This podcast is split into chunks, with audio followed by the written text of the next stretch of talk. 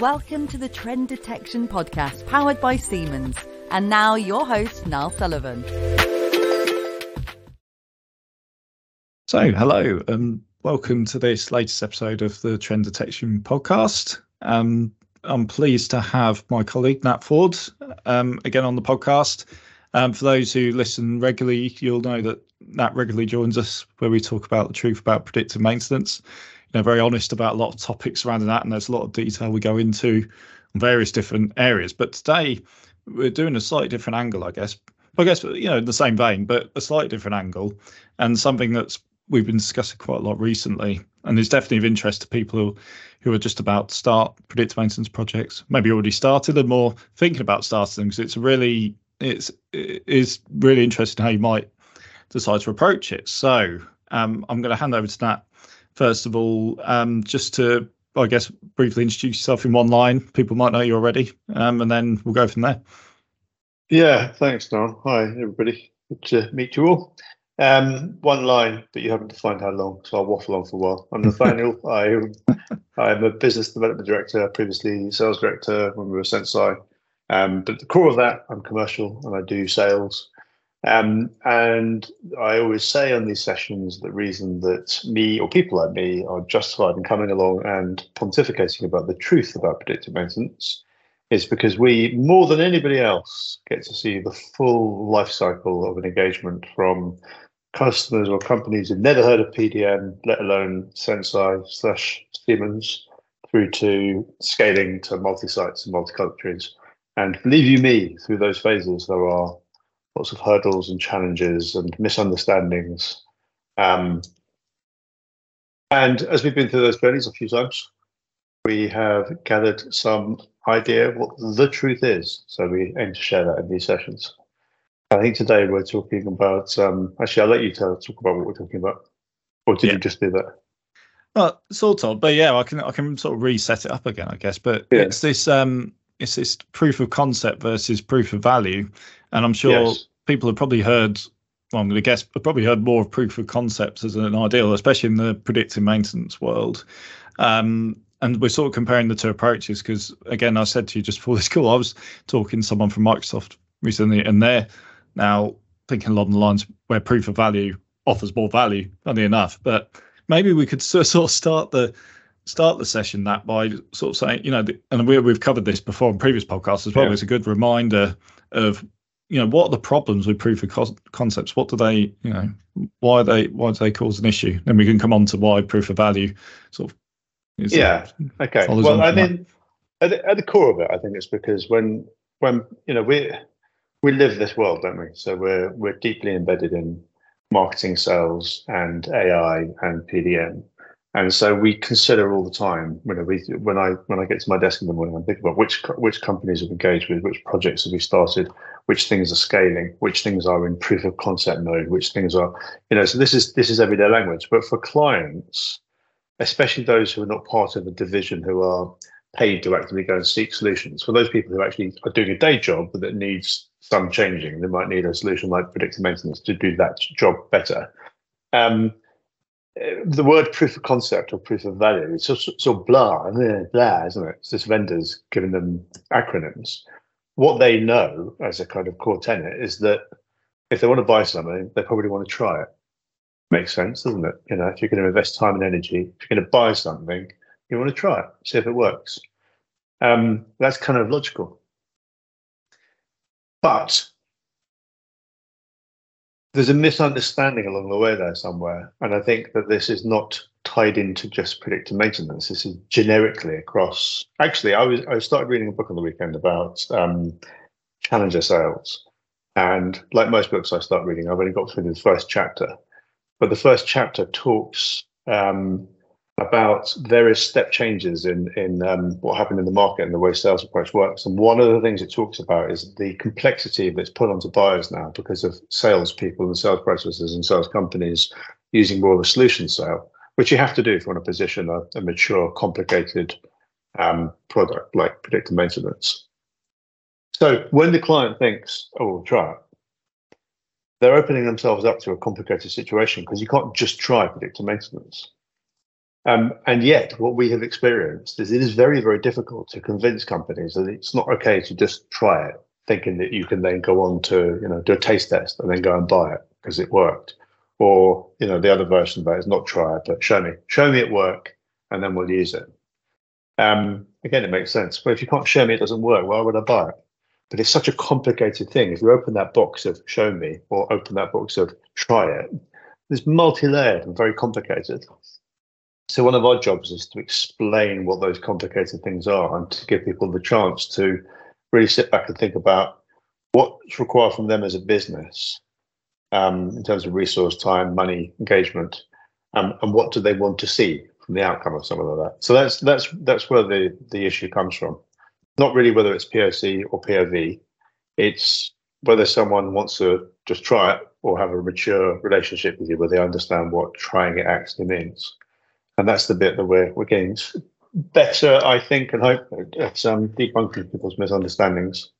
Not debunking, debunking some of the current views, but unpicking the misunderstandings and helping people to understand what, you know, in a mature and excitable way, what they should be doing to really get a fix on the value of our solution or any solution. And and what are those sort of complications, I guess, Nat, that you that you speak about? Um, she talked about you know complications with proof of concept. Well, the, I, I, okay, so the, at a non-granular level, the main one is that you can't just plug in something like predictive maintenance and show it or try it. You can you can plug it in if that's the expression you want to use, but then you have to have a period of time. You have to have lots of involvement, and you have to have um, people who are cognizant and engaged, um, and have you know subjective view on the stuff that's coming out of the machine um, and decision making. So it, the, the, reason that that's that's complicated is because um, it doesn't require someone just to turn up and sit down in front of you and consume with their eyes and go, "Gosh, that's good." It requires a proper project. Maybe it'll help if we actually talk about, you know, if we think about. I've got two statements written in front of me. One is um, I wrote them, so they're again they're open to debate. This is my view a, a proof of concept tests technical feasibility. You know, so the question would be, can predictive maintenance be achieved in our context? So a company might say, you know, we've, we've heard about predictive maintenance. Let's test the technical feasibility to see if it can be done in our context. And that's great. And if the answer is yes, then hallelujah. You know, you're ahead of you're ahead of a lot of other companies. If you if you've got infrastructure, data, etc., then you can invite a company like us in and we'll come and do a POC and we will demonstrate, we can test the feasibility. We can say, we can answer the question, can predictive maintenance be achieved in your context? But the answer to that, if the answer is yes, that's not the end of the conversation, that's the beginning of it. Because, you know, what have we done? We've said, given your infrastructure and given what you've got in front of you, we we can demonstrate that we can provide a service but that's that service isn't the outcome. The outcome requires that you've got engaged people who are actually prepared to log in, have a look at the cases that are raised, go and investigate machines, enact change, um, discuss things within your uh, maintenance stand-ups. Those things and those activities are what drive the value. So let's think about the proof of value. So the proof concept, just to go back to that, tests the technical feasibility. It answers the question whether PDM can or cannot be provided in your environment. The proof of value is the bit that measures the next bit, the, net, the, the real bit, as I like to think of it. So proof of value assesses business viability. It assesses the user impact and whether or not you can achieve a return on investment as a starting point. Um, and that's completely different. So one is about the thing, technical capability, and the other is about time um, operator usage. So you know this. So you could see one as as um, testing a car in a garage, and the other is about using it for a year. And you don't get any value out of testing, test driving a car. You get the value out of the usage of it. This is probably a clunky example, but it makes the point, right? Um, so if we go back to the core problem we're discussing at the beginning, most people think that they can make a decision about whether or not to engage with a company like us on a topic like predictive maintenance um, by doing a quick proof of concept. But of course, you can't because it doesn't tell you anything apart from it's okay to open the doors or start the engine or begin the project. Is that a fair description of the of the, the difference between the two? Your perspective? Yeah, yeah, I think so. I think so. Um, I guess I guess the difference between um, what you say between the two is if you if the car's in the garage, you can't you can't road properly road test it, can you? It's not Yeah. like you buy a, it's like you're seeing a car in the showroom, buying it based on the showroom rather than proof of value, where you're taking it out the showroom, driving it around, and really testing it. You know, going down the motorway and giving it full throttle. I'm sort of taking Yeah, I suppose- way. Yeah, if you're going to, yeah. So the, I guess the analogy would be better if it's about someone who wants to buy a fleet of cars for a lot of people working at a company, um, and there's lots of nuance and difference in the service that's provided, and yet you're trying to make that decision by going and verifying the fact that it's a car and that the wheels turn and that it goes forward when it's in gear. Um, those things, in a way, should be assumed. It's about how that fleet operation company are to work with. You know, how quickly do they deliver cars? How how nice are those cars to drive for the individuals, different types of individuals in your business? It's not going down that analogy any further, but um, the point is, you're you're yeah. So that maybe the, maybe this issue is really simple. Maybe this the issue is simple. People think they're making a grown-up decision about what they're measuring, and in fact, they're making a fairly naive decision about what they're measuring.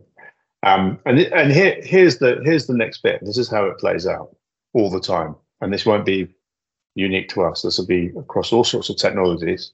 And I wrote down the number 84 because I heard a colleague presenting in a different format earlier today about the number of um, projects that fail and don't go anywhere within predictive maintenance. It's currently 84%.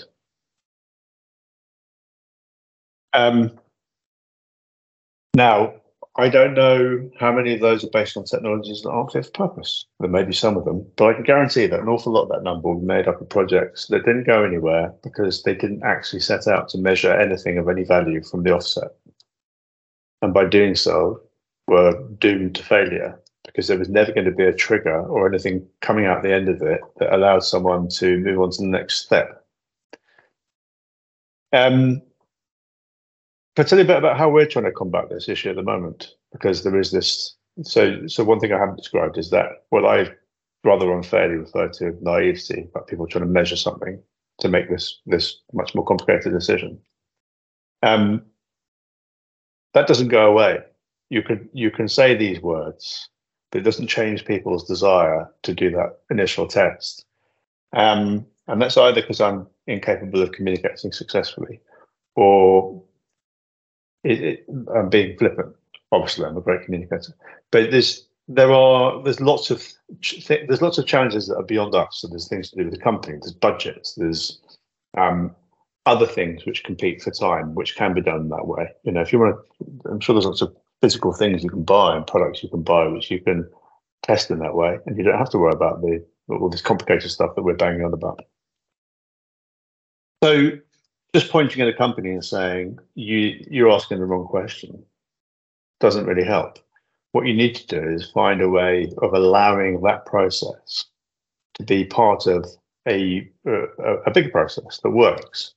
So what we're what we're attempting to do now with clients is to help them to do a proof of concept, to run a proof of concept, but do it in a very controlled way. That means that there's no um, incorrect expectations or lack of the right inputs, and that that should be a phase, and we call it phase one of a two or three or four phase project, um, where you move um, from a proof of concept to a proof of value.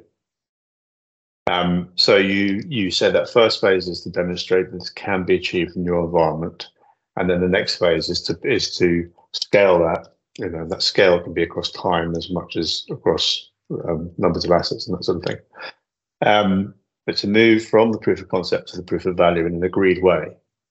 And the reason that's a good idea is because it allows people to understand what the strengths and limitations of a proof of concept are, and to have a roadmap that takes them to doing the bit that they they're really going to need to do in terms of, as we know, they're going to need to do to be able to make a proper decision.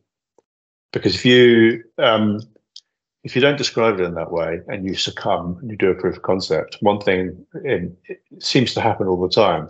You will talk about the fact that a proof of concept tests technical feasibility and the metrics. I think I've got here the metrics POC success measured by technical milestones and technical proof points. But what will happen is people will expect it to demonstrate all the all the really juicy, exciting stuff that you can't do, the value stuff. Um, so by describing it this way and having it siloed as stage one of a project, um, allows you all to agree upfront on what it is that they're investing time and energy for. And I like that solution. I like that. Sorry, come on. No, I was just going to say it's in, it's interesting. So it's it's almost like a light. You got a line certain metrics for each stage because I guess yeah. normally in a proof of concept everyone's expecting the big the big bang and the big success to justify you know the full deployment and and off we go but yeah. It, it's it, instead of that it's it's adjusting your things like what can we do realistically within a proof of concept? What are the objectives? And then we move on to the next stage and then okay so we've done that. That's great. So what are the objectives? And it's almost like well it's a bit like setting expectations really for each stage and not expecting the you know the big finale to happen in that proof of concept. It's actually that's it's useful yeah. to do that so we can understand each other and how we work and how the systems work and whether we we can fit in with what you're doing but then yeah. Uh, maybe that's the object uh, well maybe you can say that's the metrics. That's the interesting thing between proof of concept and value here i see um, in the key metrics because um, yeah. you can see the, the the differences there. And i think that's that's at the core of it. There's got to be a mindset shift um, and we talk about that in in a marketing sense as well in in terms of when you like what we've done i know this isn't a marketing podcast but we sort of shifted metrics away from traditional leads and volume of leads and mqls and all this kind of thing to um, to something more substantial which is you know how many of those become real opportunities which is the real value so i'd call that a shift to more of a proof of value if i was going to fit it into that concept rather than because um, yeah, because we could say proof concepts works. We've got thousands of leads, but yeah, it's not a good indicator, I guess. But maybe I've gone off too far with that analogy. But no, don't think at all. I think it's it's um it, that's correct, and it's an important point. And I think also that that um it's important for us to work with clients to understand what it is you're going to measure. You know, talk about the metrics. What it is you're going to measure with the POV, the proof of value. Um, because again, you people want to know everything up front. They want to know as much as they can, so they're safeguarded against the risk of failure. Because you know nobody wants to back a project and ask for budget and have it fail. Um, and we need to be careful of, of not over promising because you know we, are only doing half the story. We're providing the technology, they're providing the usage, they're providing the for our maintenance team who are going to go and affect change, for our maintenance team who are going to input information, help the the algorithms learn, etc. Um, so we need to be careful on what we what we talk about as the key metrics. So I think you know when we, when we discuss at a high level, we talk about key metrics for POV being success measured by cases, user adoption, and return on investment. And they're you know they're the three three dimensions which are important. But obviously, you need to have some sensible, smart things that you're trying to achieve in there. Um, but again, you know, so that, but that's just driving towards making sure that people understand what the questions are they should be asking, um, and having a way of measuring them. And we've made the mistake before. You know, we've had situations, as you know, where we've we've run small projects using offline data, where if we'd had to write it down on paper, we would have said we were testing the technical feasibility, but then we haven't. So the client then wants us to reduce or um, increase their overall operating effectiveness. They want to see a reduction in downtime events, which you know, is kind of crazy if you think about it. Um, but we haven't yeah, told I mean, them that's not going to happen. So, know.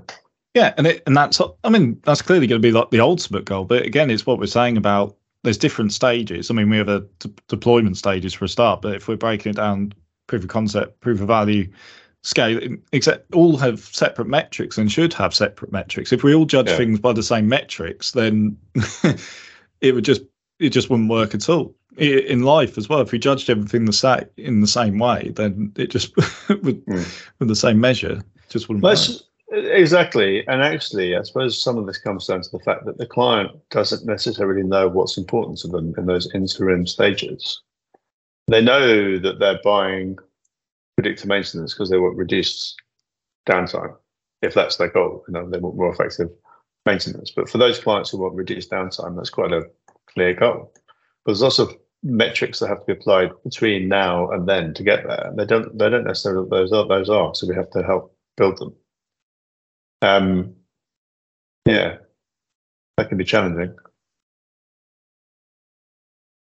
So for example, number of you know things that they might if you remember back you know about five years, our contracts used to say that this project will be deemed successful when Senseye has raised the case that I can't remember the wording, but that everybody would agree that that case had had alerted to them to something that was going to lead to a failure. Um, and that seemed to be logical to us. But of course, that wasn't enough for clients. Um, they needed more than that to build a business plan on. Because what we'd done in that instance is we had effectively completed a proof of concept with them.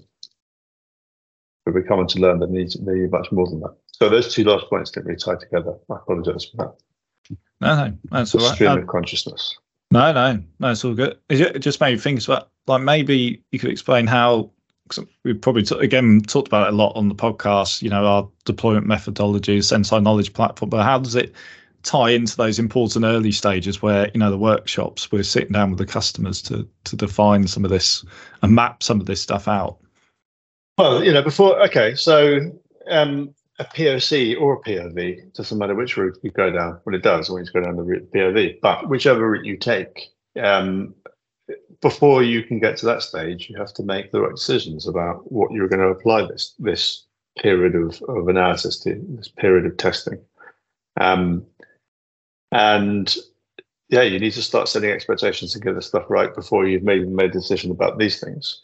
Um, so the, what you're asking about is the the workshop. So we you know, we divide we divide our our overall processes roughly into four. Well, there's actually five phases. One which is before engagement, which is scope, which is understanding the client and then understanding us and going through these conversations and discussing things like between the POC and the POV.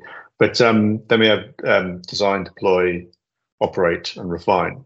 And design and deploy are, you know, before you've got a service. So this is the design part is when you're, you know, you're working out where do we want to apply this technology? What do we want to apply it to? What kind of data do we need? Do we need to retrofit any sensing technology? Can we get everything PLCs?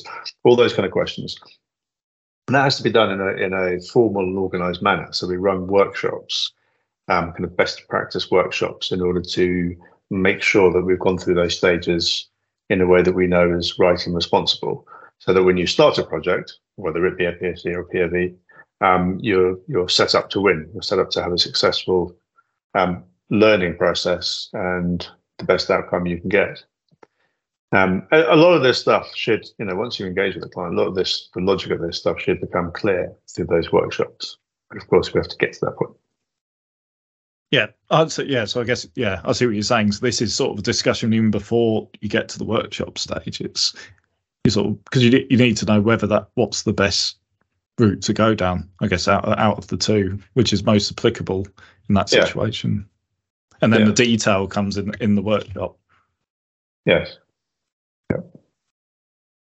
Yeah. Exactly. and um and also you know in term in terms of the just thinking about the proof, proof of concept side is it I know it's a, everyone wants to sort of try before you buy solution. I mean I'm just wondering what it because we we have proven, a lot of proven success cases in predictive maintenance. One of those things that it's still sometimes too good to be true. Is that still something you come across that oh it's still too even when you've got proven outcomes is that still a barrier that needs to be sort of overcome?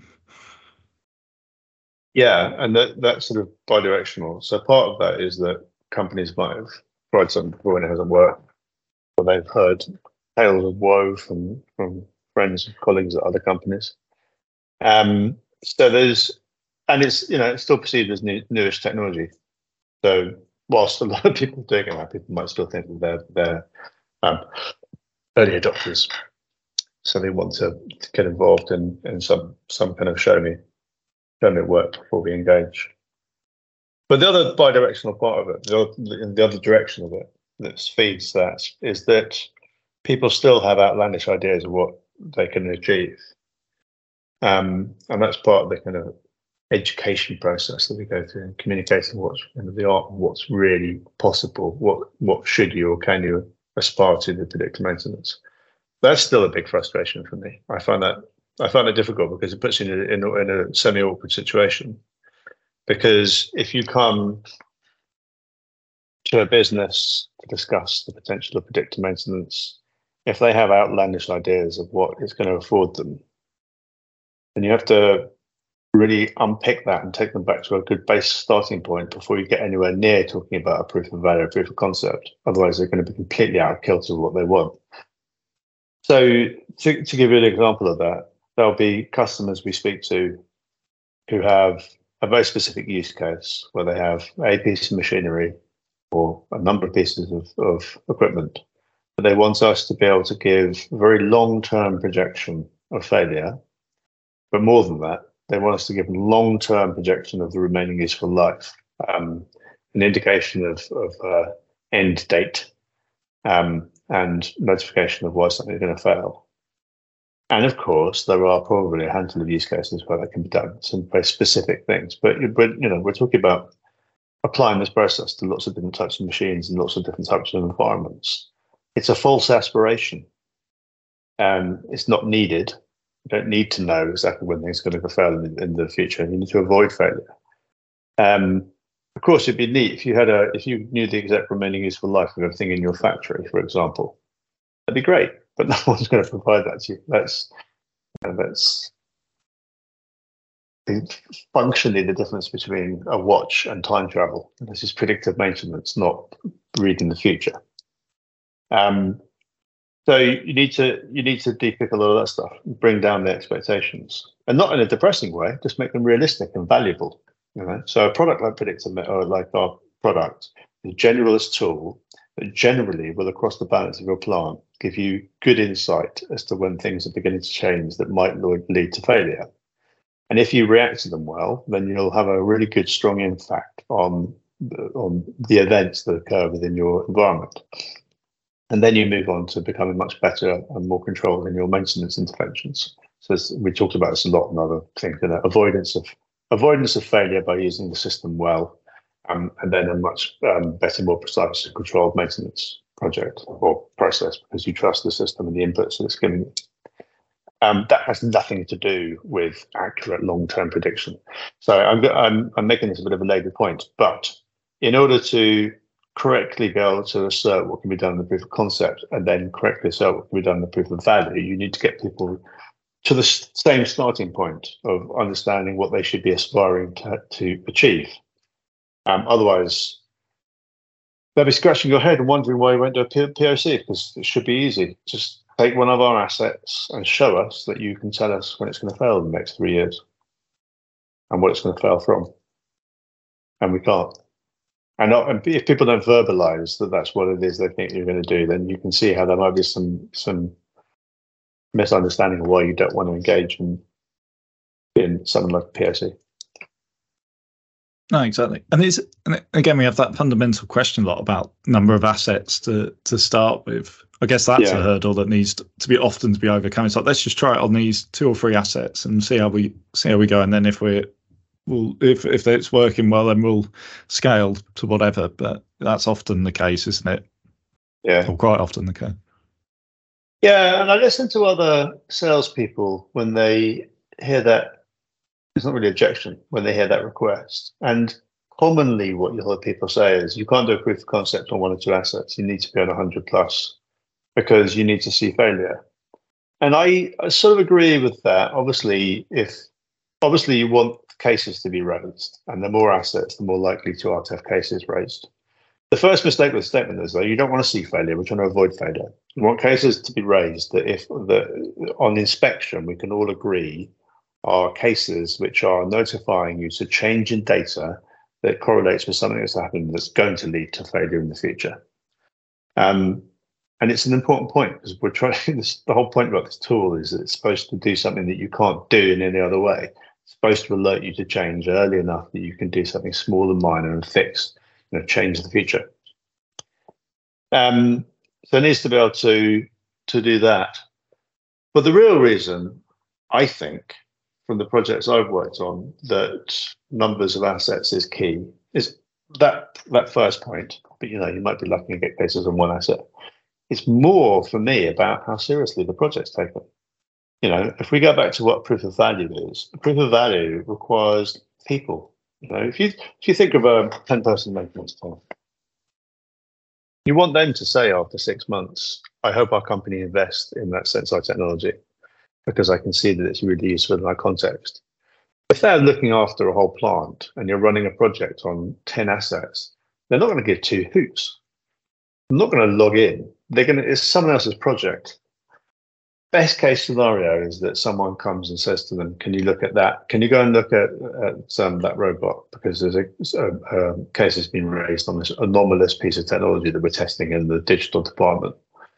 So that's rubbish. No one cares about that. It's just annoying. You want the maintenance team to be in their stand-ups looking at the three or four sources of information they currently use to, to drive their conversations and Senseye. And you want them to be excited about that. It might be an individual who's driving that process, but you you know it needs to be a significant enough portion of what they're considering. It needs to be across a significant enough part of their the things or the assets they care about that it's important to them. Otherwise, who are you? You're just an anomalous little project happening.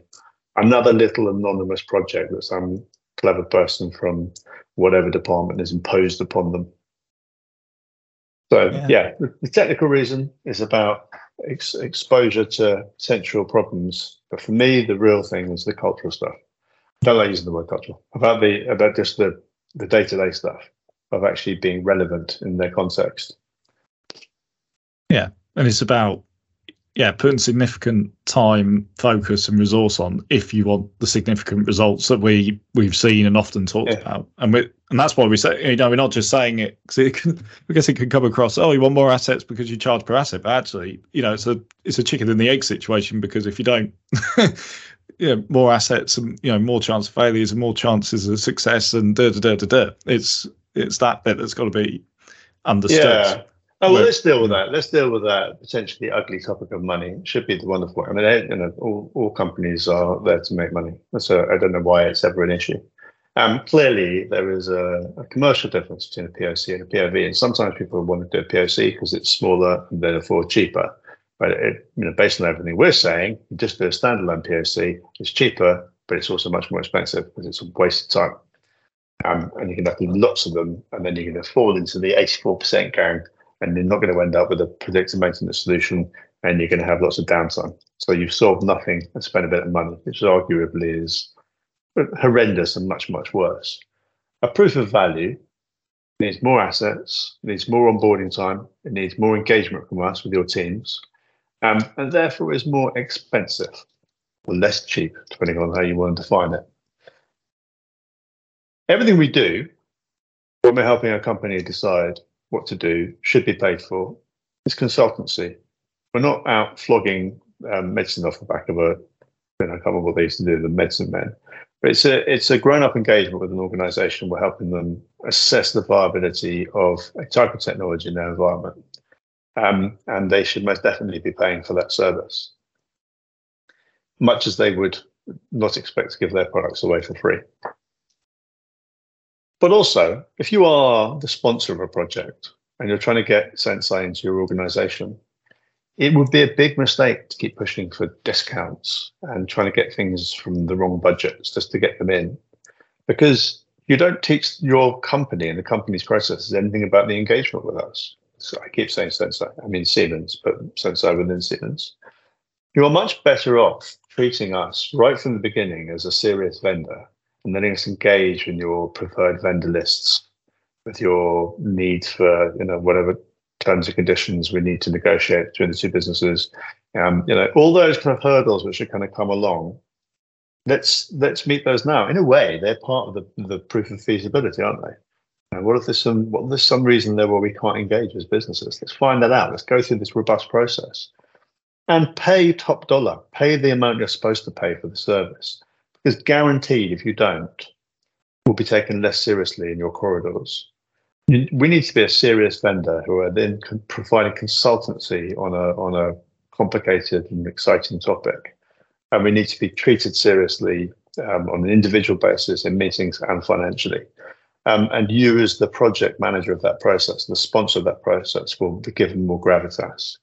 Do this stuff for free and you do it the wrong way, you'll be this sad, also ran project down the corridor that people don't put their time into. People don't turn up to the meetings. Just uh, a simple logic. It's um, yeah, time. Put the time and the money into it, and the rest will follow.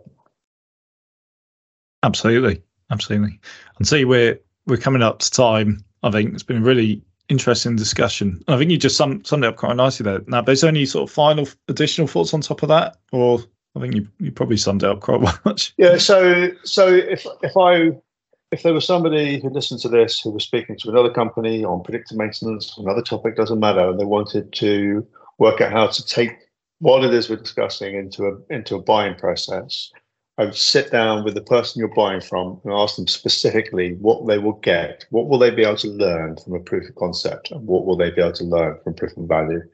Um, discuss those things and try and understand it and work out what the things you are that you need to learn so you can make an informed decision. Um, yeah, that'd be it really. To try and take some ownership of it because we're, you know, we as vendors are pushing this onto buyers at the moment, and buyers need to then reverse that and take control of the stock. That to dictate what they expect to be to be shown and included. Exactly, exactly, absolutely. Um, but yeah, no, really interesting session. Um, yeah, of course. I think um, well, we we do what we usually do is in the show notes we put link to Nat's LinkedIn. So if you want to sort of discuss this further or discuss a project with him even even better, then please sort of reach out to him um, directly. Um, but aside from that, thank you for your time today, Nat. Again, it's been great to chat through such an interesting topic. Um, Thanks for having me again.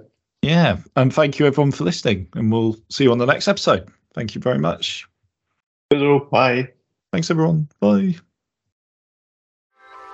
Please like and subscribe on all major podcast channels and find out more about Senseye predictive maintenance at Siemens.com.